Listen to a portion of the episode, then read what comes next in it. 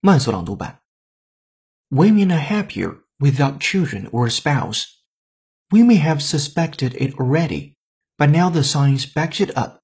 Unmarried and childless women are the happiest subgroup in the population, and they are more likely to live longer than their married and child-rearing peers, according to a leading expert in happiness.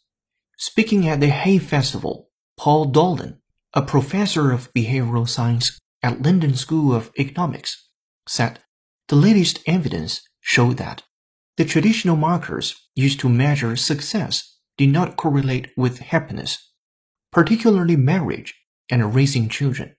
Married people are happier than other population subgroups, but only when their spouse is in the room, when they are asked how happy they are. When the spouse is not present, it's miserable, he said. 本期节目就到这里，浩浩老师恭喜你又进步了。